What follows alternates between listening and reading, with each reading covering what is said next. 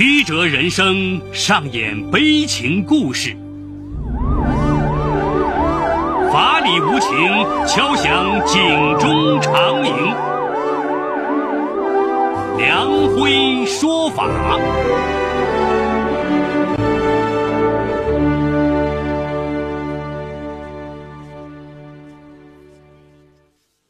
梁辉说法由上海故事广播与现代家庭杂志社联合播出。好故事，好声音。听众朋友，大家好，我是梁辉，欢迎收听梁辉说法。今天我要给大家讲这么个故事，叫不孕女举报色衣性侵。法治故事耐人寻味，梁辉讲述不容错过。一九八零年出生的徐雅，从中国海洋大学毕业后，进入青岛一所院校担任老师。之后，她与青岛一家设计院工程师谢于全结为伉俪。婚后，两人恩爱有加。可是，唯一的遗憾是徐雅迟迟不能怀孕。夫妇俩去医院做了检查，问题出在徐雅身上，她患有卵巢闭塞症。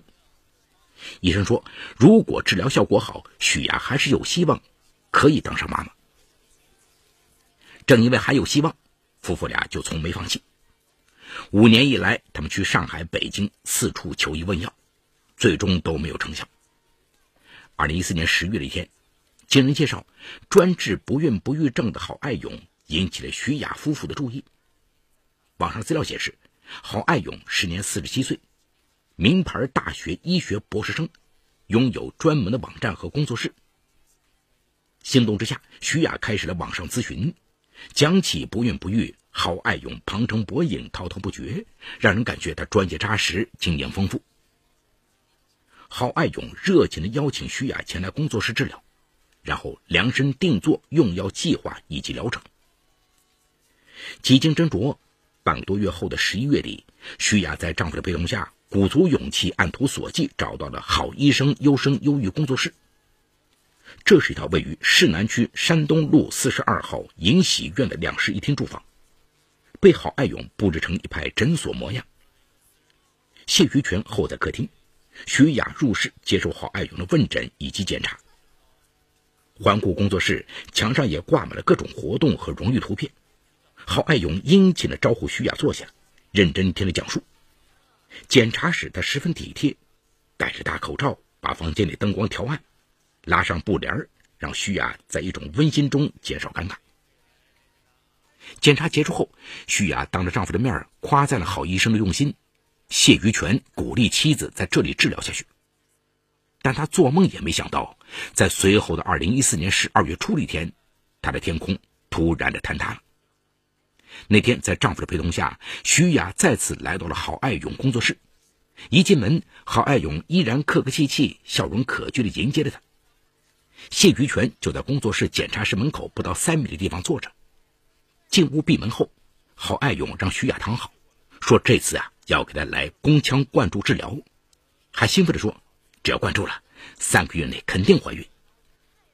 听到这个消息，徐雅毫不犹豫地选择相信他，因为她真的很想要宝宝。他详细描述了这段非人经历。今天是郝爱勇和他的一个助理一起在房间。第一次疼得特别厉害，郝爱勇会问疼不疼，我说疼啊。然后他就说：“那我帮你缓解一下疼痛。”接着他就开始摸我的大腿，说这样利于放松。说真的，我当然一点没有怀疑他。就这样，第一天治疗结束了。灌注第二天，依旧特别疼，他给我上了些麻药。灌注期间，他依旧摸我的大腿，然后拿平板电脑给我。说里面有 A 片，让我自己看。我当时疼的都不行了，哪有心思看那个，就放到一边了。接着他就开始把手伸到衣服里摸我的胸。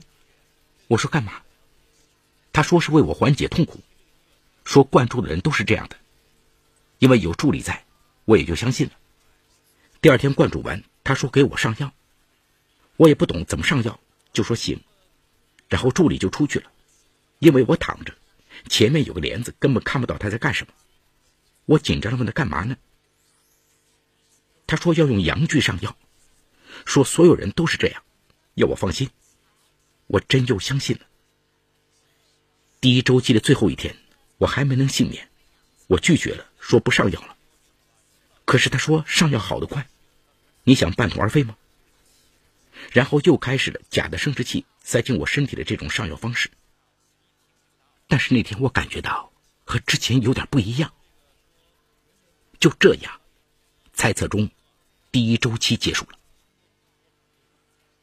其实从第三天开始，徐雅就有点怀疑郝爱勇，她加了几个也在此接受灌注治疗的姐妹的 QQ 号，试着询问他们有没有相同遭遇。哪知他们说不仅有，而且甚至比徐雅有过之而无不及。了解到这些，徐雅心里很难受，但她不敢对丈夫说，毕竟郝爱勇灌注了三个月内肯定怀孕的诱惑太大，她还是硬着头皮继续治疗。第二周期中，我没看错，就是他这个色狼郝爱勇用身体进入了我的身体，我当时就翻脸了，问他这是在干什么？他不要脸的说很想我，说不知道为什么对我有一种放不下的感觉。我说你再这样我就喊人了，他这才停下来。一种奇耻大辱压顶而来，徐雅即刻要爆发，可她不敢。不是不敢对眼前这个色狼，而是她最爱的丈夫就在三四米之外的客厅，万一丑事被他知道，该是一种怎样的尴尬，又如何化解？徐雅的牙根咬出了血，只能做到一点：忍。她强作镇定，结束治疗，然后拉着丈夫逃也似的撤离，一路暗中泪流不止。回到家中，徐雅终于忍不住嚎啕大哭起来。谢玉泉手足无措，非常怜惜的望着妻子。忽然，他想起什么，蹭蹭的跑进厨房。十多分钟后，一碗香气扑鼻的番茄鸡蛋面端在徐雅面前。徐雅失控的将一碗面条横扫在地毯上，顿时地毯上花花绿绿的一堆，冒着热气儿。谢玉泉没有气恼，转身拿来抹布和拖把。一边清理一边轻声的问妻子：“要不换个口味，我再给你炒一份扬州花饭，很快的。如果此时来一盆倾盆大雨，徐雅肯定会好受一些。但谢玉泉却偏不，一贯的温柔体贴，让徐雅转而嚎叫：‘你为什么不对我发火？你为什么不骂我？’谢玉泉愣了一会儿，眼睛一朝。”上前将妻子紧紧搂在怀里，平息她的抖动，在他耳旁轻声劝慰：“我知道治疗过程一定非常痛苦，让你太吃亏了。如果你受不了，我们还是放弃吧。没孩子，我们照样也能好好过一辈子。”丈夫的话让徐雅哭得更是一塌糊涂。是夜，当天夜里，睡前，徐雅在浴室里洗漱了很长时间。仿佛要冲洗一个世纪。半夜里，徐雅几次在噩梦中惊醒，惊叫道：“不要啊，不要啊！”吓得谢于全再也顾及不了什么，将妻子搂紧。徐雅在他怀里痛苦的啜泣起来。类似情形一连几天夜里复演，徐雅终于有气无力瘫倒。在丈夫的要求下，她只得请休病假。白天，谢玉泉上班。徐雅独自在家，百无聊赖中，她打开电脑，情不自禁地点开了里面的照片夹，一张张两人在全国各地旅游的合影，她能一一说出当时的情景。此时却将绽放的烟花灼伤了她整个的身心。她还有写日记的习惯，基本实录了两人的恩爱点滴。此刻翻阅那些温暖的文字，化作泪水，无法释放心中的沉重。长时间以来，谢于全的爱让他产生一种荣耀。这个始终把自己当做绝对忠心的男人，是自己此生的最爱。不过，他回报给了他所有女性的柔情蜜意，让他也一直觉得，娶了她是这辈子最对的决定和最大的幸福。情到深处，他决定兑现妻子的职责，生下一个两人的爱情结晶。可不知意外出现。而且这条求子之路坎坎坷坷，一路五年，尽管谢于权轻描淡写，但徐雅感觉得到丈夫内心在期盼。谁知在这个节骨眼上，出现这样的意外：自己不能生子，又被人性侵，是一个拖累和容易遭人嫌弃的女人。如果真爱丈夫，就主动选择抽身，还爱人一个做爸爸的机会。这份痛苦在心头埋藏了三个月后，徐雅决定向丈夫摊牌，当着他的面流着泪说出了这段背清事实，然后亮明了分手的态度。谢于权目瞪口呆，迅即他被一种空前绝后的愤怒占领，他怒吼了起来：“什么？郝爱勇原来是个大色狼，我要去宰了他！”说着，他就要冲出去。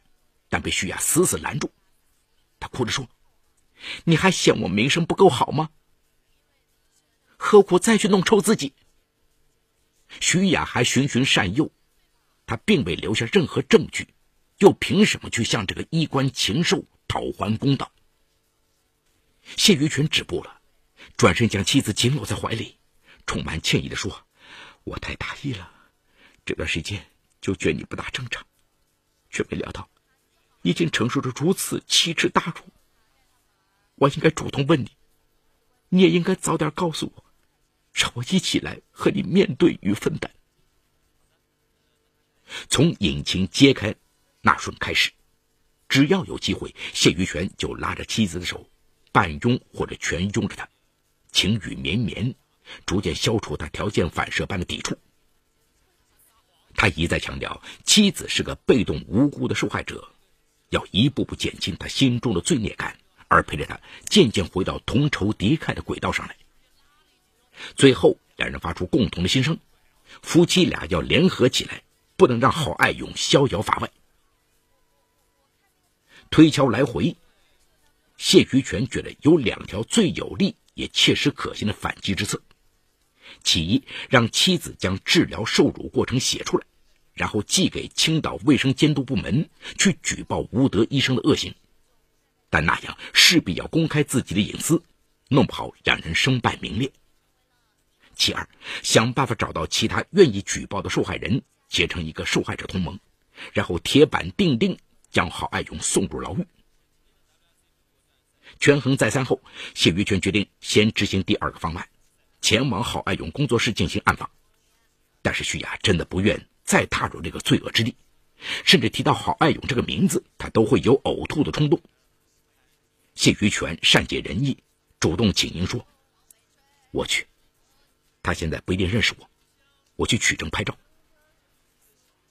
二零一五年五月的一天，周末，郝爱勇工作室人满为患，谢于权悄然到达，他在仔细观察，细微的感受着每一个患者从工作室出来的表情。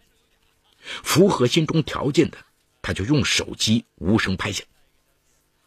这天下午五点多，谢于权突然发现有一个河南口音的女士哭着出来，门口没人陪同。谢于权上前主动关心她，那女子见了陌生，抹泪要离开。谢于权不放弃，跟着她来到楼下，轻轻拉住她的手背说：“请你相信我，我是一名患者的丈夫。”我妻子也可能遭遇到和你相同的情况，请告诉我，我们一起来对付他。是不是郝爱勇把你怎么了？此话一下子捅开了对方的伤心处。只见他边哭边点头，哭得更加厉害了，说自己慕名而来，竟碰到这样无耻的色狼。谢于权悄悄打开了手机录音。河南女士说，进入屋子进行宫腔灌注时，几分钟后就感觉不对。他坚持大喊着要郝爱勇开灯，他发现郝爱勇神色慌张，在提着裤子。一时间，他什么都明白了。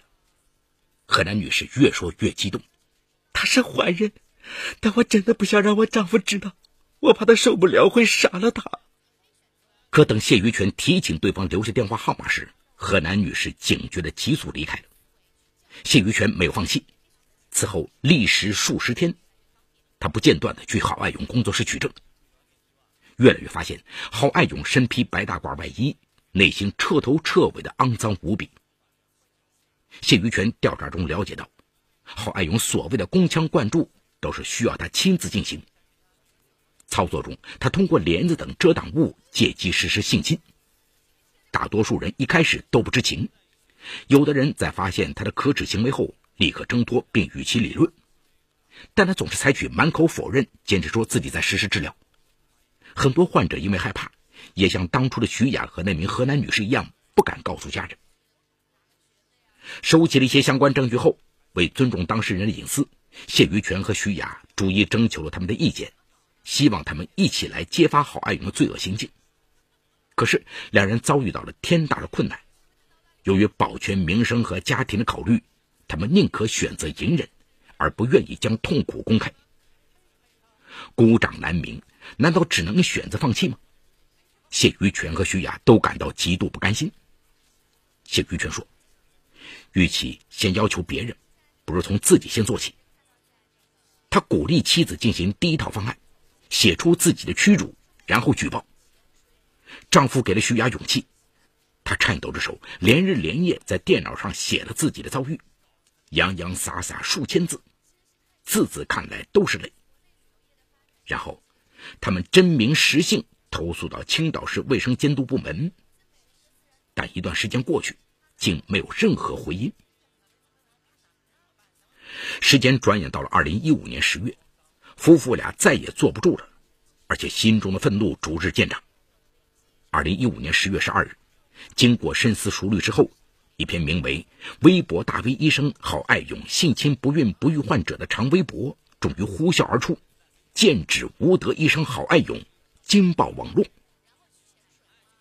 令夫妇俩大感欣慰的是，他们的勇气赢得了网友们的称赞，也赢得了数十名女同胞的响应。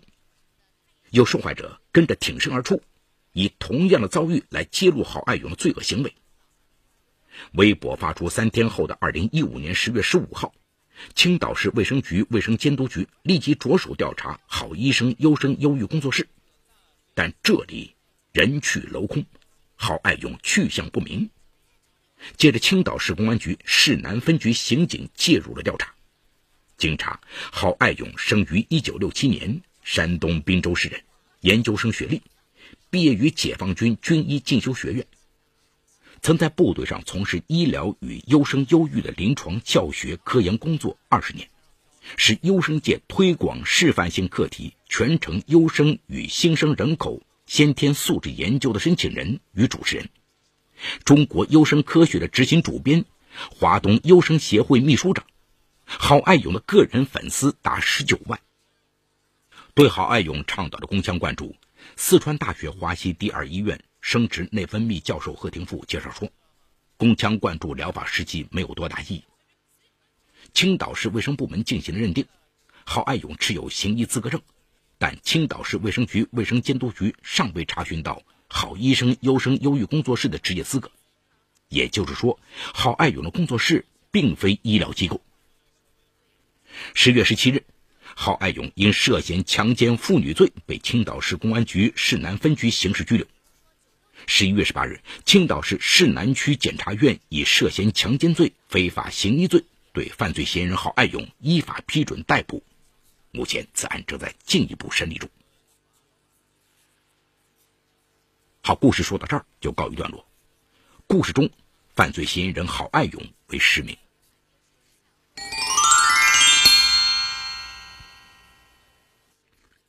同样是网络咨询背景下引发的医疗被害问题，这个故事很容易让人联想到不久前因百度搜索找到的莆田系医院治疗而最终去世的魏泽西。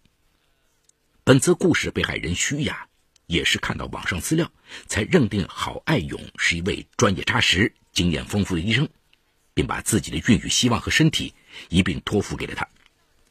只可惜呀，所托非人。不仅所谓的宫腔灌注是一种未经证实的疗法，而且还遭到了这名色狼医生的性侵。好在徐雅在丈夫的支持和帮助下，勇敢地站了出来，和其他遭受同样经历的患者一起搜集证据，揭露了郝爱勇的罪行，使其受到了应有的刑罚。下面我们分析一下郝爱勇的犯罪行为。首先，我国刑法规定，以暴力、胁迫或者其他手段强奸妇女的，处三年以上十年以下有期徒刑。强奸行为是在妇女不同意的情况下强行与之发生性行为，或者以违反妇女意愿的方式强行与之发生性行为。是否违背妇女意志，不应只从表面上看妇女有无反抗拒绝的表示，还应考虑妇女是否能够反抗、是否知道反抗、是否敢于反抗等情况。为实施强奸行为，行为人往往采用暴力、胁迫或者其他手段来使被害妇女不能反抗、不敢反抗或不知反抗。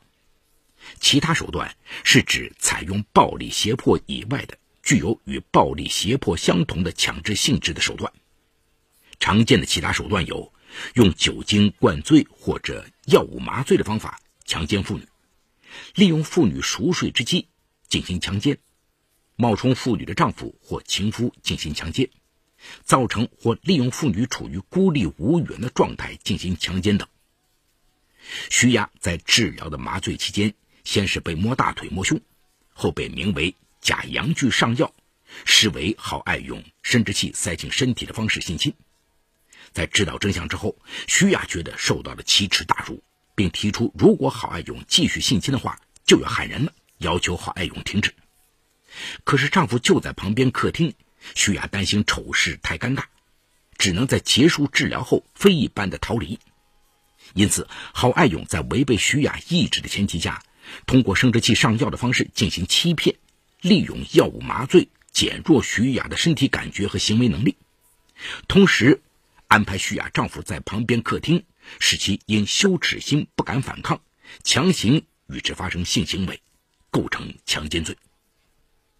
其次，我国刑法规定，强奸妇女、奸淫幼女多人的，属于加重情节，处十年以上有期徒刑、无期徒刑或者死刑。郝爱勇并非只性侵了徐雅一人，在徐雅和丈夫收集证据的过程中，其他几位患者也讲述了自己被郝爱勇性侵的经历，因此，郝爱勇的强奸罪有法定加重情节，应当从重处罚。除了强奸罪之外，这个故事还暴露了网络信息发布审查与监管缺失、卫生监督部门监督不力等社会问题。强奸罪往往不仅带来身体上的伤害，还有精神上的打击。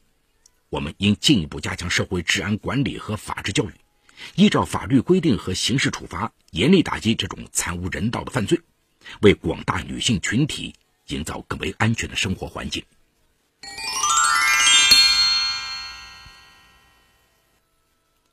好，感谢静安区人民检察院为本次节目提供的帮助。本次节目编辑主持梁辉，后期制作王文琪，监制赵杰、张建红。感谢您的收听，我们明天再见。说法解律，民法析理，关注民生百态，记录法治进程。大家好，我是梁辉，欢迎收听梁辉说法节目。现在，请您发送“阿基米德”四个汉字到幺二幺幺四，获取下载链接，并关注梁辉说法节目。我们将与你在线下进行零距离的互动，欢迎你们的加入。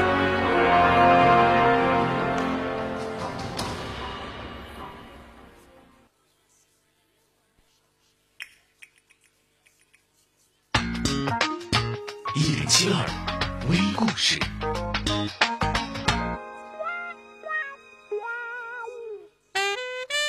一个顿悟可以改变你的一生。人生智慧微故事，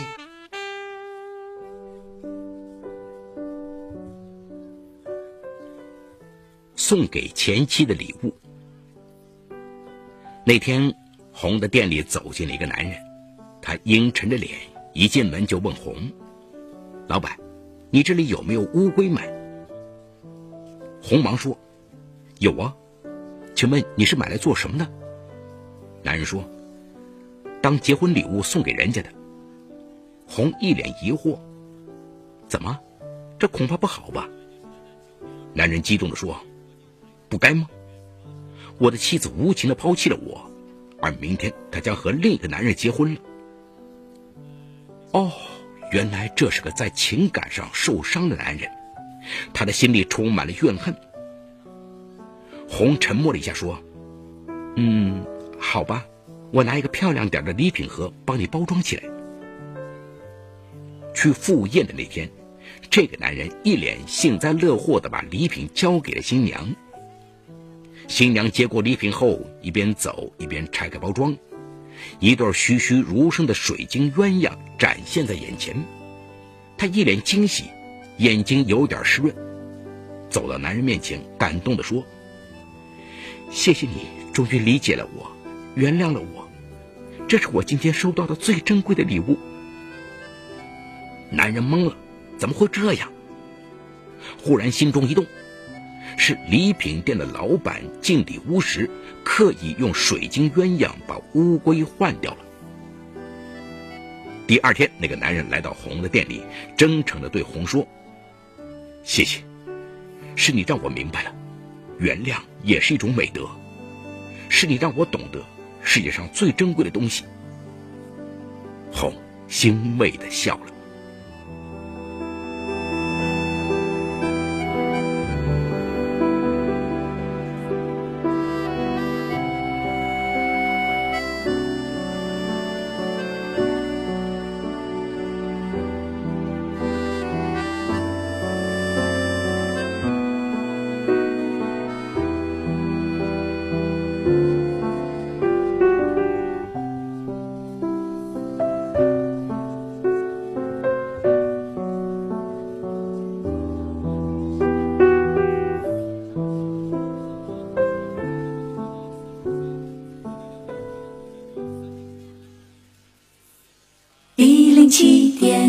接下来您将收听到的是，季节一直在路上，带来了太阳、夏日风。